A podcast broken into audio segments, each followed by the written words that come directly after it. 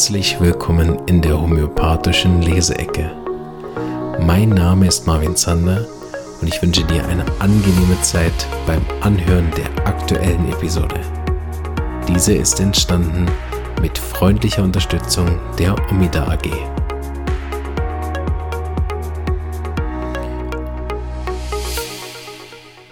Hallo und herzlich willkommen zur Episode 45. Wir sind immer noch live im YouTube dabei. Und ähm, wir haben jetzt das Buch von Horst Hauptmann, Homöopathie in der Kinderärztlichen Praxis von 1991. Ähm, und es ist äh, mit Schwerpunkt auf praktisches Vorgehen die zweite überarbeitete Auflage und ich habe aufgeschlagen 2.2.1 wichtige Voraussetzungen für eine richtige homöopathische Anamnese, Seite 4. Ruhe ist die erste Überschrift. Auch nicht schlecht, ne? Kinderärztliche Praxis und wichtige Voraussetzung ist Ruhe. Mal gucken, was er darunter versteht. Aber ich finde, in der kinderärztlichen Praxis hat man eins nicht, nämlich Ruhe. Der natürlichen Unruhe, die durch Schreien herumlaufen, ständige Unterbrechungen der Kinder entsteht, möglichst mit Ruhe, Gelassenheit, locker begegnen. Ah, ist innerliche Ruhe also. Ja gut, es kommt unter der Überschrift die homöopathische Anamnese. Ist vielleicht noch wichtig. Ne? Zweitens, Zuwendung.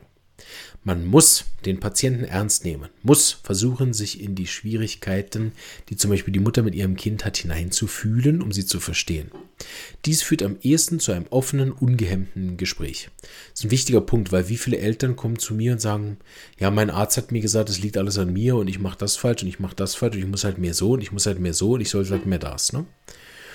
Wo ich dann oft denke, ja gut, also wenn mir die ganze Zeit jemand sagt, was ich zu tun habe, und ich will es nicht zu sehr Schublade auf, Schublade zu machen, aber es ist doch recht stereotypisch, mal abgesehen von allgemein, dass Menschen nicht gern haben, wenn man ihnen sagt, was sie zu tun haben.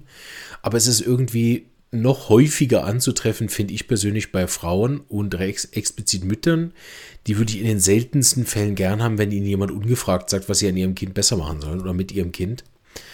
Äh, sondern viel mehr eigentlich nach Verständnis suchen, dass die Mutter ja ihr Bestes gibt äh, und es ja liebt und versucht alles richtig zu machen, äh, also da dann mit Kritik aufzuwarten, äh, ist ja total kontraproduktiv und nämlich auch gar nicht ähnlich. Ne? Also dieses hineinzufühlen, sich auch hineinzuversetzen, hat ja auch viel mehr was vom Ähnlichkeitsbesetz, als sich gegenüber hinzusetzen und sagen, ja klar, wenn sie halt das machen und das machen, dann kommt halt das bei raus, dann müssen sie sich auch nicht wundern. Ne? So. Ähm, genau, also in dem Sinne ganz ein wichtiger Punkt. Zuwendung, hier steht es jetzt nur zur Mutter. Finde aber auch zum Kind wichtig. Das gelingt jetzt nicht immer und auch nicht alle Kinder haben es gern. Die zeigen es ja auch ziemlich deutlich. Ne? Also Silicea hat nicht gern Zuwendung oder Sepi hat auch nicht gern Zuwendung. Ne? also schon gar nicht von irgendeinem Ma mit Bart. Äh, genau. Ne? Während Calcium oder Sulfur verschiedene Arten von Zuwendung sehr gern haben oder Phosphor. Ne? Unter Umständen auch Lycopodium übrigens. Ne? Weiß nicht, was da eure Erfahrungen sind, aber Lycopodium hat eine gewisse Art von Zuwendung auch sehr gern. Zeit. Ach, ich finde es so schön. Seit ich selbstständig bin, habe ich so viel Zeit für die Patienten. Es ist einfach der absolute Hammer. Purer Luxus. Und ich weiß nicht, ob das meine Patienten haben mir das noch nicht zurückgespiegelt. So vielleicht fällt es ihnen nicht auf. Aber für mich diese unglaublich viel Zeit zu haben für die Patienten, eine ganze Stunde Zeit zu haben, oh, ist eigentlich der Hammer. Man sollte sich auf jeden Fall die Zeit nehmen für das Anhören und die wörtliche Aufzeichnung des Spontanberichts. Sollte dabei die Mutter nicht unterbrechen. Sodann ist eventuell diese Schilderung, sodann ist eventuell diese Schilderung durch den gelenkten Bericht und durch die indirekte Befragung zu ergänzen.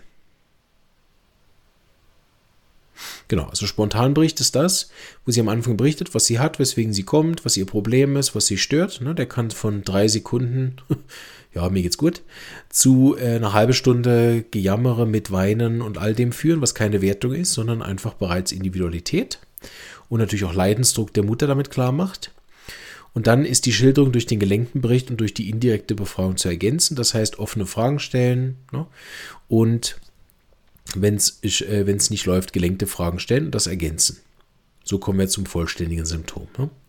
Der Arzt sollte sehr bestrebt sein, in der ersten Konsultation zu seinem Resultat, zu einem Resultat zu gelangen. Sorry für die armen Ohren von euch, aber das höre ich selten, ne? dass der Arzt bestrebt sein soll, in der ersten Konsultation zu einem Resultat zu gelangen. Ich mal gucken, was er damit meint. Erfahrungsgemäß bedeutet dies die Anberaumung von einer halben bis zwei Stunden für die erste Konsultation. Oh, und ich habe mir endlich eine erste Stunde gegönnt. Gut, zwei Stunden habe ich auch noch nie gebraucht. Was ich schon mal hatte, war eineinhalb.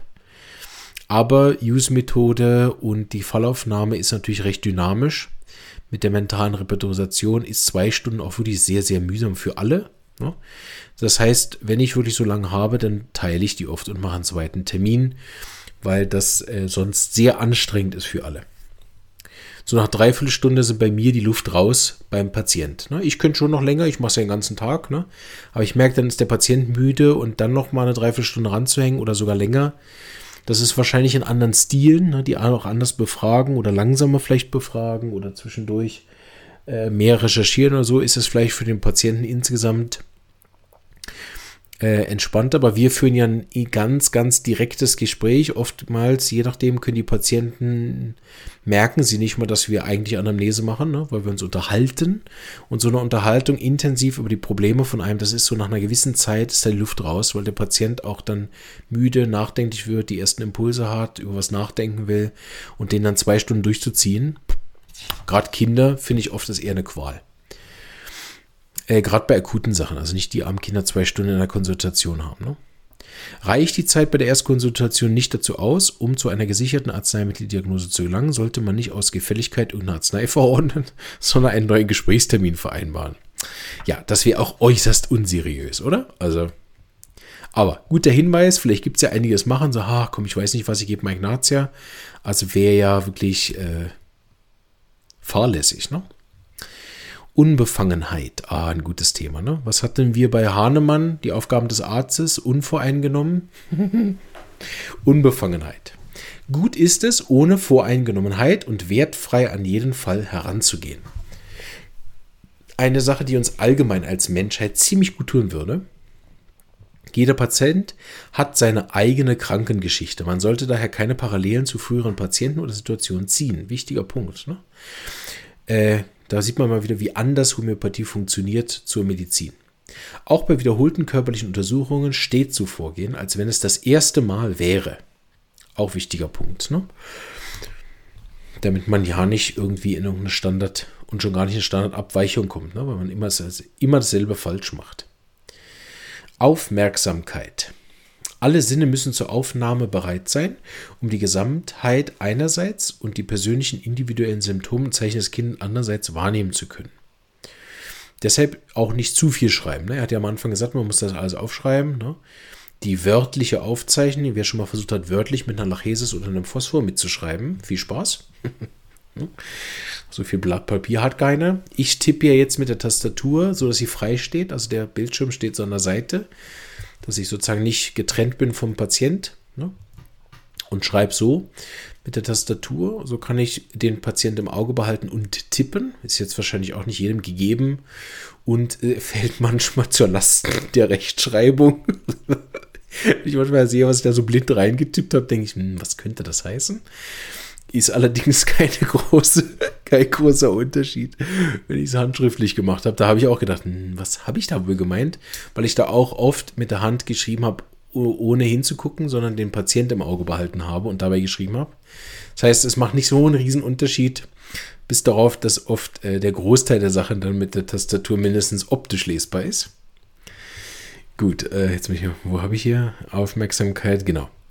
Jetzt kommen ein paar Sachen, die wirklich wichtig sind äh, weil es als fett gedruckt, also ihm wichtig. Ne? Der Tonfall der Stimme zum Beispiel kann von Bedeutung sein. Arzt, wie steht es mit Eiern?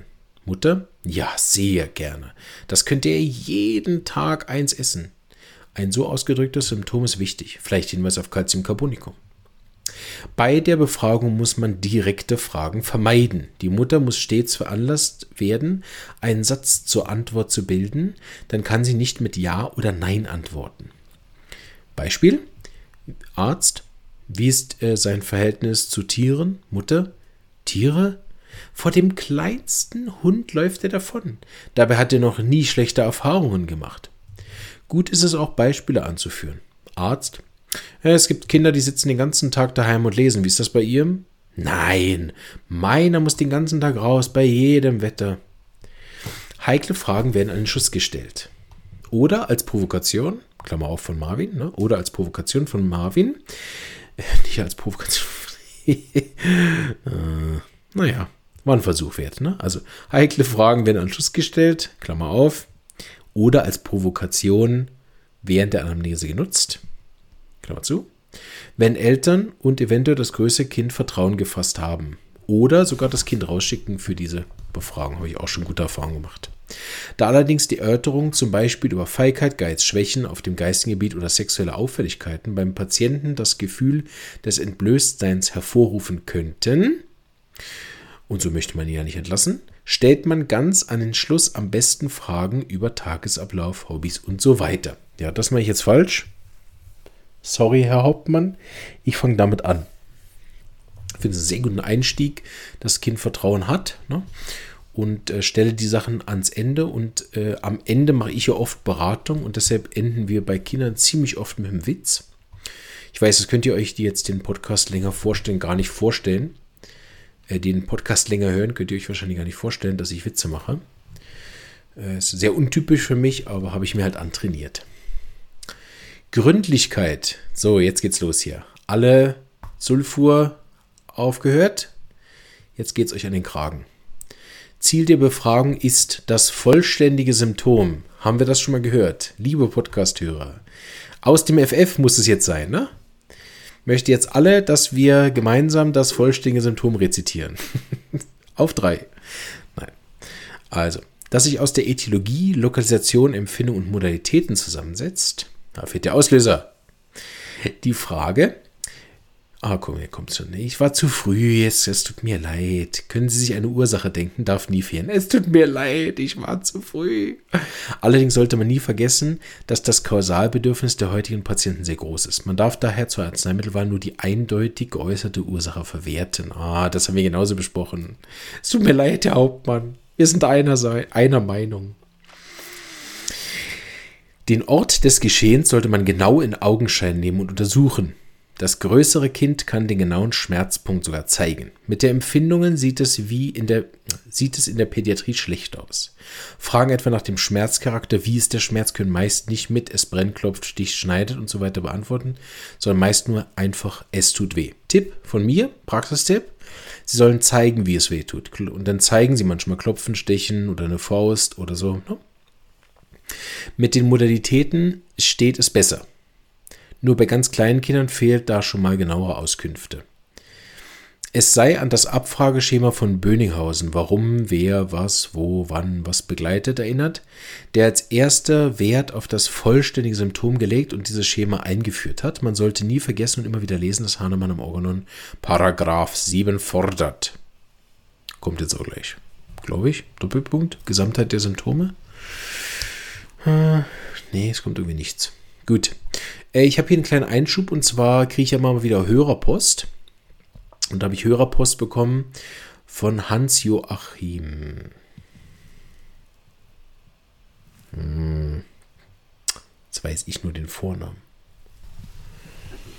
Das Buch ist auch drüben. Der HNO-Arzt, der so toll mit uns das Interview gemacht hat. Tut mir leid, dass ich deinen Namen nicht weiß. Ich weiß nur den Vornamen. Ha, Moment. Ihr hier schauen? Ist überhaupt Hans-Joachim? Hm, jetzt habe ich vielleicht auch das durcheinander gebracht.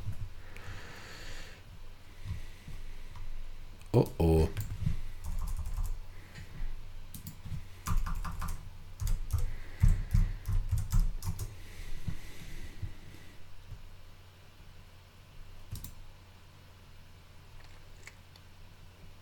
Also Joachim war richtig, Joachim, Dr. Joachim Meyer-Briggs, genau. Er hat mir nämlich gesagt, mal gucken, vielleicht finde ich es hier auch. Ja. So, ich lese gerade vor. Guck mal, ich habe gerade die E-Mail gefunden. Perfekt.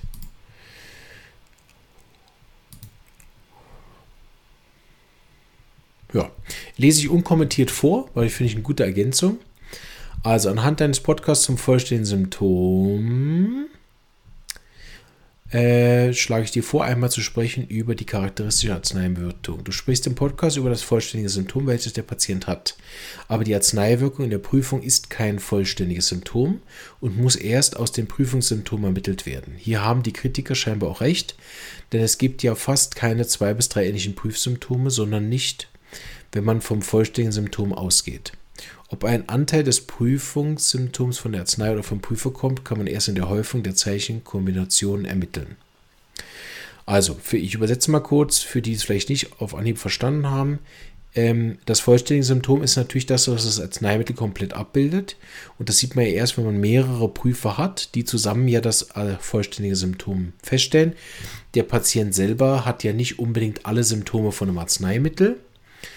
Und das hatte ich hier nochmal ergänzt. Übrigens ist es sehr spannend, dass sich inzwischen herausgestellt hat, dass bereits zwei Prüfungssymptome mit gleicher Zeichenkombination eine Auswirkung zeigen. Bisher war die Arbeitsgruppe von drei ähnlichen Zeichenkombinationen ausgegangen. Ähm, bla bla bla. Mit sehr vielen Mitteln kann man jetzt die einwertigen, also nur ein Prüfungssymptom, ausschließen, sodass mit hoher Wahrscheinlichkeit die relevanten Mittel schon vorgeschlagen werden. Also, ne? Ähm, hier geht es einfach nochmal um das zu bestätigen, dass es nicht ein vollständiges Symptom zwingend braucht, dass die Arzneimittelwirkung eintritt, sondern bereits zwei, äh, sogar nur zwei, ursprünglich, dass man drei mit Symptome braucht, dass die Arzneimittelwirkung eintritt. Da hat er sowohl Thorsten Stegemann als auch Michael Kohl erwähnt, die verschiedene äh, Computerprogramme damit bedienen und sehr ähm, interessante, äh, eigentlich neue Sachen in die Homöopathie eingeführt haben damit oder äh, präzisiert haben.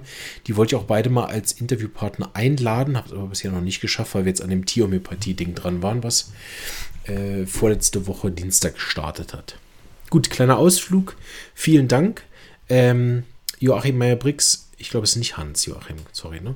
Joachim, ähm, ähm, Gibt immer mal wieder sehr, sehr tolle Kommentare für den Podcast. Ich ist auch für mich eine kleine Ehre, ehrlich gesagt, dass er es hört.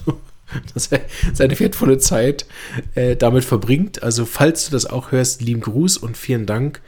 Bist immer wieder eine extreme Bereicherung gewesen in den äh, Podcast, die du kommentiert hast. War immer was Tolles dabei. Und äh, ja, könnt ihr einfach, also Aufruf an alle, ne? schickt mir alle eure Gedanken zu den Podcasts. Vielleicht machen wir dann irgendwann, dass ich nicht mehr Leseecke mache aus Büchern, sondern ich lese dann eure E-Mails vor. Weil ich bin sicher, da draußen sind ganz, ganz viele tolle Leute, die alles auch nochmal anders und besser erklären können als ich. so, mögen wir noch? Ja, ja, wir haben noch Zeit. Die Gesamtheit der Symptome taucht ein individuelles Symptom nach 153 Organon auf, und das ist gar nicht so häufig, wie man immer meint, hm, so sollte man durch Nachfragen von der Eindeutigkeit des Symptoms überzeugen. Bei der körperlichen Untersuchung wird das ganze Kind angeschaut, einschließlich der Ohren, die oftmals bei den Säuglingen den Grund der Erkrankung sind. Manches Zeichen ist bei der gründlichen Untersuchung zu entdecken. Zur Gründlichkeit gehören auch die Erkundigung nach der Familienamnese, Schwangerschaft und Geburt, Impfungen und Impffolgen, nach früheren Erkrankungen, einschließlich ihrer Behandlung sowie das Studium früher befundener Arztbriefe.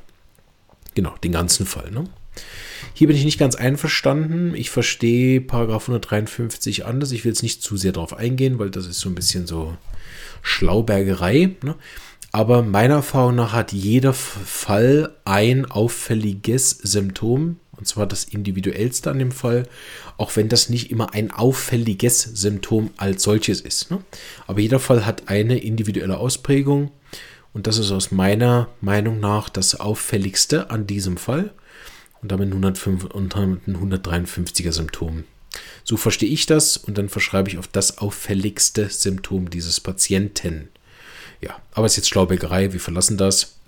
Ähm, ähm, und das ist richtig, ne, bei der körperlichen Untersuchung das ganze Kind anschauen, auch die Ohren, weil es tatsächlich, oft, wenn es wirklich krank ist und schreit und Fieber hat, ist es in den meisten Fällen Ohren, was jetzt neu irgendwie ist bei mir in der Praxis. Ich weiß nicht, ob das äh, schon immer so häufig war und ich jetzt einfach im Moment so eine Welle habe. Plötzlich haben die auch alle Blasenentzündung, die Kinder. Das hatte ich irgendwie die letzten Jahre nie. Vielleicht ist es mir aber auch immer durch die Lappen gegangen. Weil ich hatte mal drei Monatskolik. Das hat irgendwie niemand mehr. Ne? Diese Koliken hat niemand mehr. Dafür haben alle Blasenentzündung oder Ohrenweh. Klarheit der Aufzeichnungen. Wichtig ist, dass man zwischen den spontan geäußerten einzelnen Symptomen genügend Platz lässt für Ergänzungen, die sich aus dem Gelenkenbericht ergeben. Für die biografische Anamnese benutze ich den Bedürfnissen angepasstes Schema. Für die Findung des Arzneimittels ist empfehlenswert, die wahlanzeigenden Symptome und Zeichen anzukreuzen oder entsprechend ihrer Wertigkeit farbig ein- bis dreimal zu unterstreichen. Das ist auch hilfreich, hilfreich bei weiteren Konsultationen. Das hat äh, mein ehemaliger Chef auch immer wieder gesagt. Die erste Anamnese, wenn die richtig gemacht ist, kannst du davon noch nach zehn Jahren profitieren. Wenn die gut gemacht ist, die gut aufgearbeitet ist, dann kannst du dich darauf immer wieder beziehen. Das mache ich sehr oft, auch wenn jetzt meine nie so in dem Stil aufgearbeitet war, wie er das gern gehabt hätte. so. Aber ähm, sie ist trotzdem immer noch so reichhaltig, dass ich da zurücknehmen kann, um auch oft mit dem Patienten mal durchzugehen, weswegen er überhaupt gekommen ist. Habe ich im Podcast sicher auch schon ein paar Mal erzählt. Aber dieses, äh, wissen Sie noch vor fünf Jahren, als Sie gekommen sind, was Sie alles hatten? Nee, zum Beispiel Kopfschmerzen. Ah ja, stimmt, habe ich ewig nicht mehr. Und diese rezidivierenden Blasenentzündungen, Herpes und den Haarausfall, ah ja, ist auch alles besser. ist auch für den einen Homöopathen manchmal cool, ne? wenn die Leute mal zurückgucken und denken, ah, das haben wir alles geschafft, nicht schlecht. Wissen. Je mehr Vorkenntnisse, also wir sind immer noch, ne, falls jemand die Überschrift vergessen hat, es geht um wichtige Voraussetzungen für eine richtige homöopathische Anamnese. Jetzt kommt Wissen als letzter Punkt. Ja, es wäre schon von Vorteil, wenn man was weiß. Ne?